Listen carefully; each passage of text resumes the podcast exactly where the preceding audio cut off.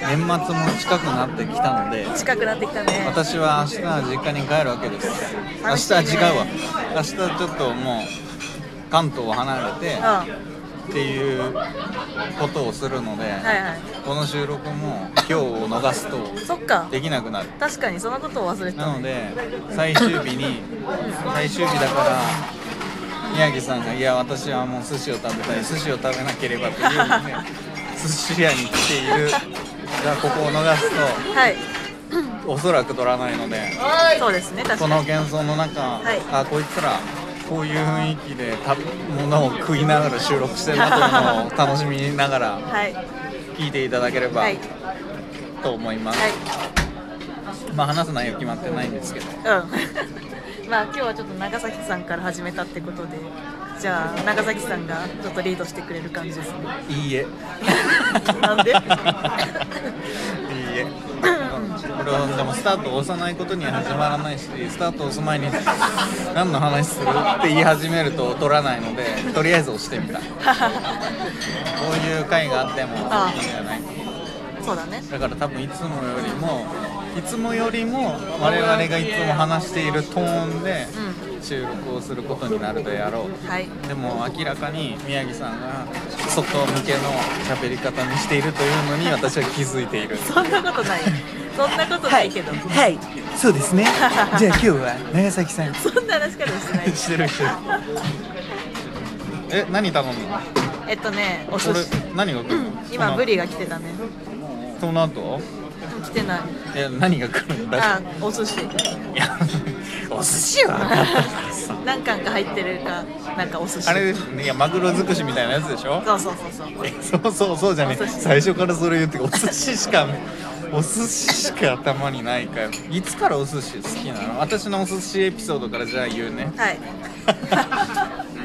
まあどこかで話したかわからないが4人兄弟なので、はい。まあ食には厳しいといううんうん。厳しいっていうのは食べなきゃ食べられないという、あのサバイバル状態だったわけよ、で、まあ、寿司回転寿司なんか超豪華なう晩ご飯なので、ううんちでは、うん、でも回転寿司屋に行った時に4人で誰が一番食べれるかとはいいうはい勝負をやっぱりするわけですよ、でガーって食って当時小学生何年生か忘れたけどその時に十数貫食った。んすごい。小学生にしながら、ん。まあ、これがいいか悪いか置いとき。まず十数貫？皿ではなくて？あ十数皿、ん。十数皿だった。わすごいね、もうその後に私は全てを体調を崩して それ以来寿司が食えなくなったので、まあ、今はだいぶ克服してまあ人並みには食べられるようになって人並み以下だな。なので私は寿司だってなった時にあのー、なんだろうねどんぐらいのテンションだろうなあんまテンションが上がらない。へえパスタだぐらい。普通普通くらい。そう普通ぐらい。あまあまあ美味しいものが今日は来るなっていうテンションなので。いやもう今日は寿司じゃないみたいな。テンションにはなれないわけ。っていうのが私の寿司遍歴なんだけど。宮城さんことあるごとに「いやお寿司」って言い始めてでやっぱりさなんかお寿司といえばやっぱ大体こう宮城家では何かめでたいことがあった時に出るものなんですまあ世間一般のイメージとしてもなんかお寿司は縁起がいい時というかパッとパーティーなりお祝い事なりね。なんか親戚で集まった時とかまあ、自分の誕生日とか、まあ、そういう何かしらこうめでたいことがあった時は、まあ、大体お寿司が出る。だからそのお寿司ってなんかそのじゃもうなんか美味しい美味しくないとこに関わらずお寿司という事実がやっぱ気分を上げるってこと。気分を上げる。なるほどね。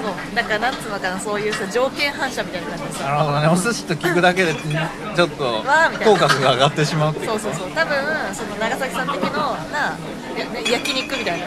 そう。うちではなんかもう今日はみたいな時にもう焼肉しかもお家ではいでかいホットプレートで6人で囲みもうあのあれよ。パパック。パックに入って入ってるやつジャーンって突っ込んでガーンって入れてこれ俺が育ててるんだとか言い合いながら俺が育てたらもう兄ちゃん取ったみたいなことを大家族感。言い合いながら食べるっていうのが通例だった、はいはい。なのでなんかだから寿司に至らない。なんならな長崎だから、あれ皿うどんとかをあれで。あそっちに行くんだね皿うどんちゃんぽんチャーハンとかをう出前で頼んでみたいなのがあった、なるほどね。だからなかなかって回転寿司って結構ね6人で行くとこじゃなくない？まあ確かにそれはそう。それはそうだしさ回転寿司でさうんなんか男4人子供抱えてさ。多分行けないよね。今考え大人になって考えてみたらさいや地獄じゃない？絶対私連れてかないよしかもさ絶絶対バカだからさなんか「唐揚げ!」とかさ「プリン!」とか言い始めてさなんかわけわからん値段取られるやん。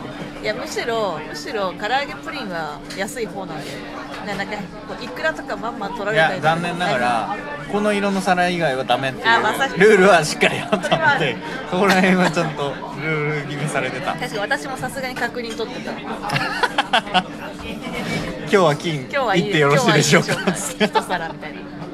でもあんま回転寿司行った記憶そんな多くないんだよな。あ本当に？でも本事件があって以来多分私の中であの寿司という記憶をあんまりインプットしないようにしてるんだろうけど。だからでももともとやっぱずっと好きだったそうだね。だから時々じゃあ家族でちょっと外食に行こうかみたいになった時になんか近くに近くにというか若干車でねあ車で大体15分くらいのところにうまい寿司館っていうのがあって何それは名前全部合わせて店の名前そうう。まい寿司館っていう名前。うまいも含めるってことね。そううまいも含めてよ。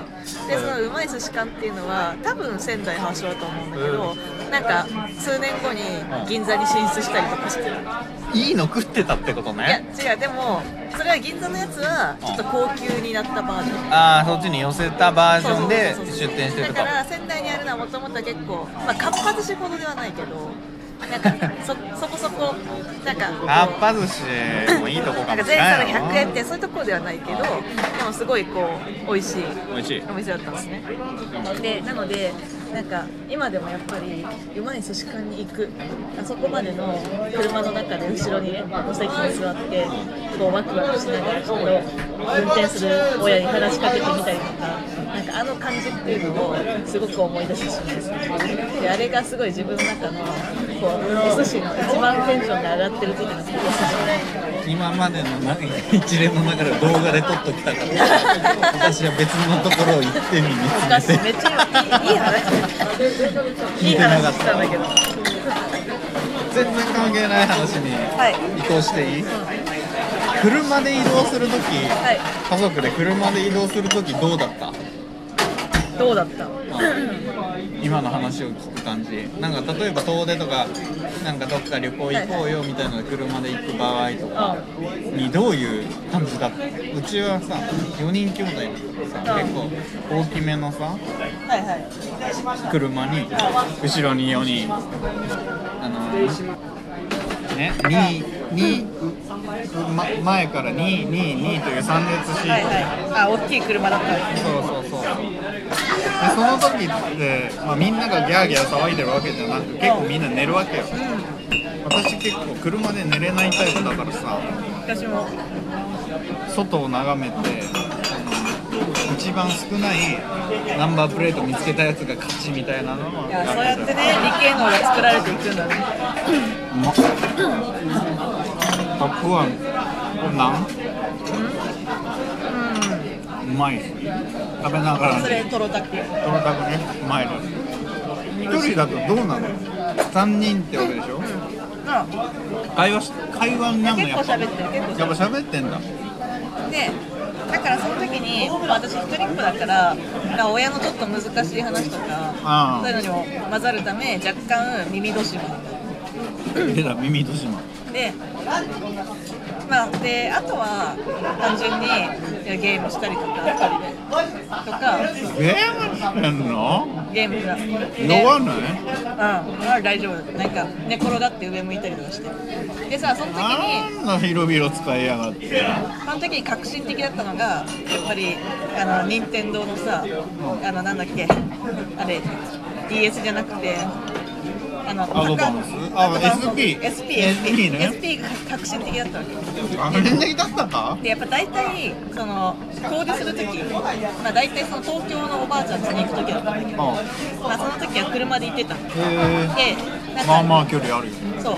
で ETC の ETC うん。の料金が安いからとか言ってなんか結構夜にね夜中にや行ってたので暗くて。で私車の中であんま寝れないからっていう時に SP が役に立ってで SP というのは暗い中で。暗い中でできる。今の時代の子たちは知らないのかあの SP を、んてか SP をさ通らない人多いよ我々世代でだってアドバンス SP3DS でしょ。だってね SP の良さって少なかったからね。あのあうちはアドバンスにあの上の方にくっつけてライトつくやつを持ってたかいやあられめちゃめちゃ電池をさ消費するわけ。そうそう外部電池の方がね持ちがいいのよ。なので SP はいはーいなどと話してる間に寿司盛り来たね。これ1個ずつしかないの？じゃんけん大会。よでこの後熾烈なじゃんけん大会を聞かせるわけにはいかない 真剣勝負。ちょっと第1回居酒屋トークはこれこれにて終演、それではまた